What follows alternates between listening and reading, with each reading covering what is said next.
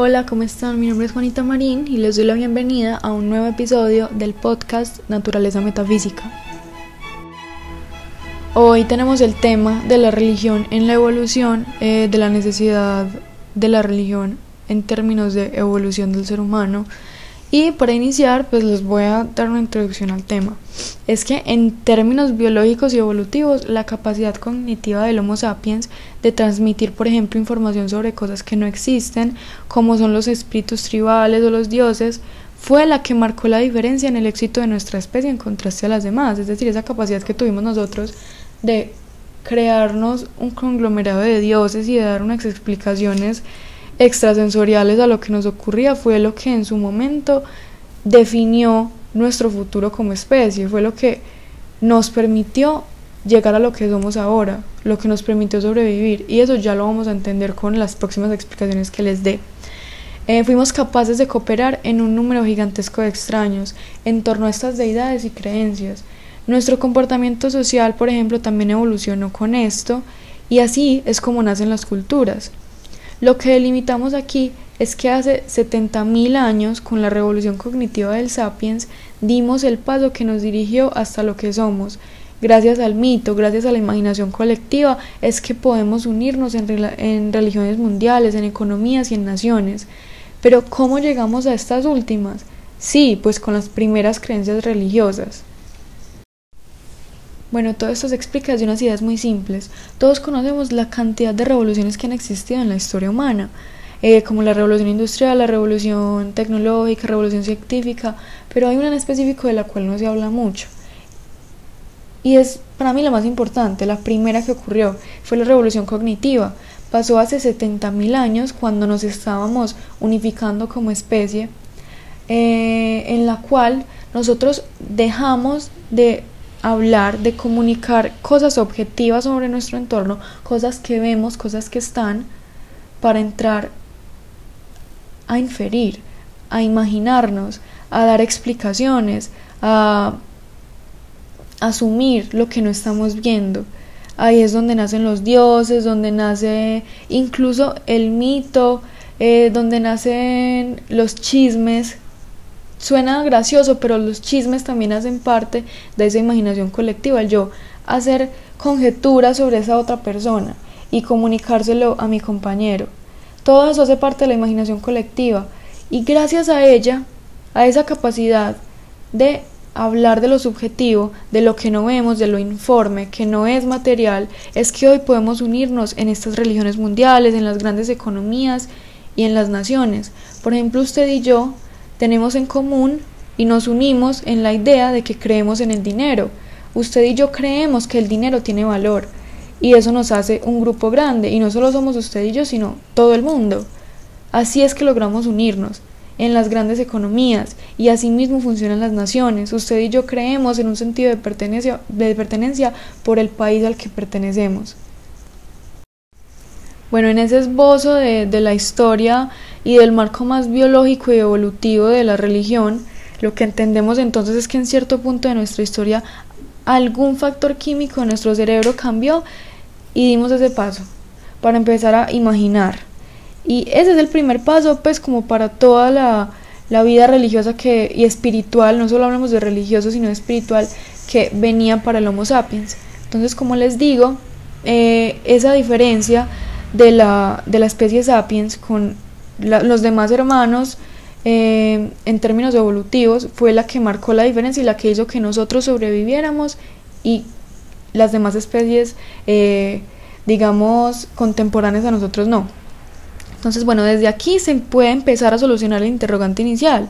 Y es que la religión sí es necesaria desde la idea de evolución. ¿Por qué? Porque gracias a estos primeros pasos en la cultura ficcional, podemos también llamarle a todo, toda esa idea subjetiva, es que hemos llegado a agruparnos en estas naciones, en sistemas, en organizaciones mundiales, en economías, incluso en guerras. Un grupo de personas, de millares de personas que pertenecen a una guerra, que pelean por una guerra, ¿por qué se caracterizan? Porque creen en una idea que en su mayoría puede ser imaginada. Yo comparto con usted que creo en la causa de mi guerra y creo en la, en la representación de mi país, creo en ese sentido de pertenencia que debo tener y por eso mismo es que debo luchar. Eh, esto es lo que nos permite organizarnos en, pues, en grupos de miles. Creer, creer es lo que nos permite organizarnos así. Creer en algo que no está, pero que nosotros instauramos y asimismo se materializa en la idea que nosotros creamos, lo hacemos materializar. Desde el simple hecho de profesarlo, es como materializamos las cosas. Entonces la religión, como un esbozo de la imaginación colectiva, es la responsable del avance cognitivo social que nos ha traído hasta la sociedad moderna. Hemos pasado, como ya les mencionaba, de pandillas de menos de 30 individuos a funcionar en sistemas de millares. Todo esto por reunirnos en torno a ideas compartidas, y esto lo explicamos a partir de lo siguiente. Eh, les voy a poner un ejemplo, un ejemplo de lo que les hablaba de, por ejemplo, unirnos en economías, ya no solo en economías, sino en empresas. Bueno, para explicarles todo el tema de la imaginación colectiva, por ejemplo, en una empresa, voy a citar el libro de Animales a Dioses de Noah Harari. ¿En qué sentido podemos decir que Peugeot SA, el nombre oficial de una compañía, existe? Hay muchos vehículos Peugeot, pero es evidente que estos no son la compañía. Incluso si todos los Peugeot del mundo se redujeran a chatarra y se vendieran como metal desguazado, Peugeot SA no desaparecería. Continuaría fabricando nuevos automóviles y produciendo su informe anual. La compañía es propietaria de fábricas, maquinaria y salas de exhibición y emplea mecánicos, contables y secretarias. Pero todos ellos juntos no abarcan Peugeot. Un desastre podría matar a todos y cada uno de los empleados de Peugeot y seguir destruyendo todas sus cadenas de montaje y sus despachos ejecutivos. Incluso entonces la compañía podría pedir dinero prestado, contratar a nuevos empleados, construir nuevas fábricas y comprar nueva maquinaria. Peugeot tiene gerentes y accionistas, pero ellos tampoco constituyen la compañía. Se podría despedir a todos los gerentes y vender todas sus acciones, pero la compañía permanecería intacta. Esto no significa que Peugeot sea sea invulnerable o inmortal.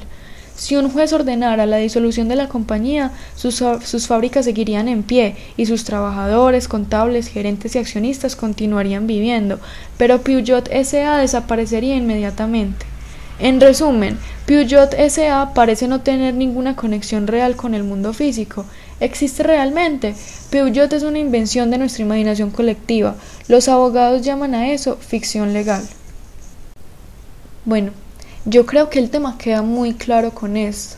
Eh, el autor del libro nos hace un análisis en el cómo una compañía que es Peugeot S.A. que fabrica automóviles eh, puede desligarse de todos sus aspectos físicos como lo es su personal, sus máquinas, sus, sus fábricas, incluso sus automóviles, que es su producto.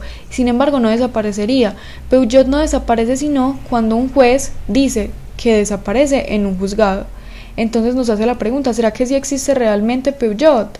Porque vean que no tiene ninguna conexión real con el mundo físico. Puede despojarse de todas sus relaciones físicas, sus fábricas, sus empresas, absolutamente todo y seguiría existiendo. Sin embargo, aunque todas esas cosas físicas existan, pero si un juez dice ya no existe más Peugeot, queda eh, cerrada, abolida, entonces ahí es cuando desaparece. Entonces él concluye que Peugeot es una invención de nuestra imaginación colectiva, como lo son las demás empresas, y los abogados llaman a esto una ficción legal. Entonces vean que en nuestro día a día tenemos mucho que ver con, eh, con todas estas imaginaciones colectivas sin darnos ni siquiera cuenta. Y con esto pues concluyo con como una delimitación de la idea de esta imaginación colectiva eh, poniéndola como razón de esta situación actual, eh, de paso evidente en términos de civilización como la especie, como la organización y por ejemplo el surgimiento de todos estos sistemas masivos. Y con esto doy cierre a este episodio, al tercer episodio de este podcast. Eh, muchísimas gracias y nos vemos de nuevo en un nuevo episodio.